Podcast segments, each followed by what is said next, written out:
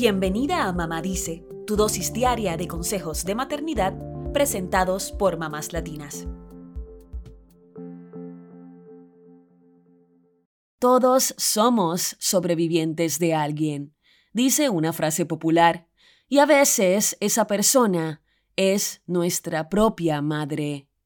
Quizá te critica por todo lo que haces, te culpa por su propia infelicidad o te castiga por cada error.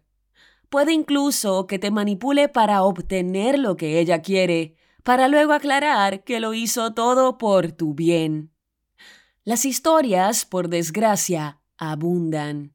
Y una de esas historias es la de Sofía, una mujer de 36 años. Cuando Sofía tenía apenas 16, vio cómo su mamá armó las maletas y se marchó de la casa. Había comprado un vuelo sin retorno y hacia Italia para ir detrás de algún novio, pero de camino al aeropuerto le prometió a Sofía que siempre iban a estar en contacto y que en realidad no se iba. Le aseguró que solo era una separación física de unos cuantos miles de kilómetros. Varios años de terapia después, Sofía pudo identificar las cuestiones tóxicas de su relación con su madre y también con los demás. Le parecía importante ser consciente de ellas para no repetir la historia con sus propios hijos. Ella no cree que uno pueda sanar por su cuenta un vínculo dañino con la madre, pero sí hay algunas etapas que deberíamos conocer porque pueden ayudarnos a transitar el proceso y el duelo. Después de todo, es un duelo por esa madre que no tuvimos y que hubiésemos deseado tener. La psicóloga clínica Irina Benson, quien también es una sobreviviente de una madre narcisista y se ha dedicado a estudiar el tema, desarrolla las tres etapas del camino hacia la sanación en un artículo publicado por Psych Central. Es un viaje que exige compromiso, coraje, paciencia y mucha determinación. ¿Estás lista? La primera etapa consiste en preguntarse y responderse, ¿qué está sucediendo? Piensa en los comportamientos de tu madre que te duelen y búscalos en Internet. No se trata de diagnosticarla, sino de comprender qué hace que ella sea así y cómo te afecta su conducta. Examina también tus propias relaciones con otras personas y si hay rasgos de tu madre que inconscientemente repites.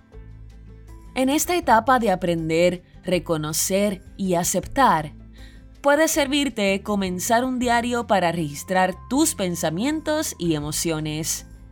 Después de todo, no podemos cambiar a los demás, pero sí podemos modificar nuestra forma de ver la situación y de reaccionar. La segunda etapa del camino consiste en validar y procesar tus emociones, el enojo, la vergüenza, la tristeza, el resentimiento y el dolor. La doctora Benson explica que necesitamos hacer el duelo por la madre ideal que no tuvimos ni tendremos jamás.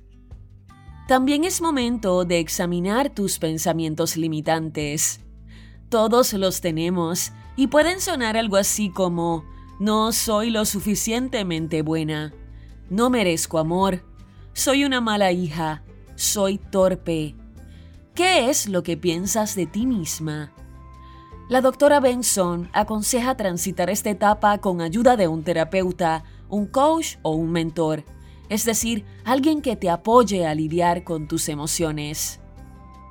La tercera y última etapa que menciona el especialista es reencontrarse con una misma, reconstruir la identidad, dejar de hacer lo que otros quieren y de definirte por lo que piensan o creen de ti. Es el momento de descubrir quién eres y cómo quieres pasar el resto de tu vida. En esta etapa, el autocuidado es una prioridad. Pasa de ser crítica contigo misma a ser tu coach. Adopta un hobby o un ejercicio que te haga feliz. Trabaja en tu autoestima haciendo afirmaciones positivas, rodeándote de personas que te apoyen y practicando la gratitud. También será esencial poner límites saludables en la relación con tu madre y decidir hasta dónde le permitirás que se involucre en tu vida. Comprender por qué se portó de cierta forma en el pasado no es excusa para que siga actuando igual. Define claramente lo que estás dispuesta a aceptar y lo que no, y comunica estos límites de manera respetuosa pero firme.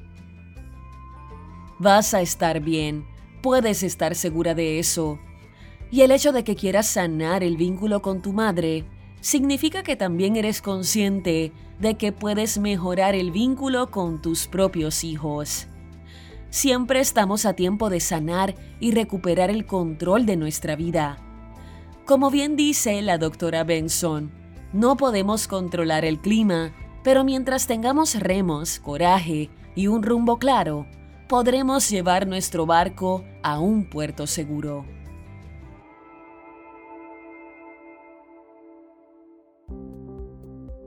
Eso es todo por hoy. Acompáñanos mañana con más consejitos aquí en Mamá Dice y síguenos en mamáslatinas.com, Mamás Latinas en Instagram y Facebook y Mamás Latinas USA en Twitter.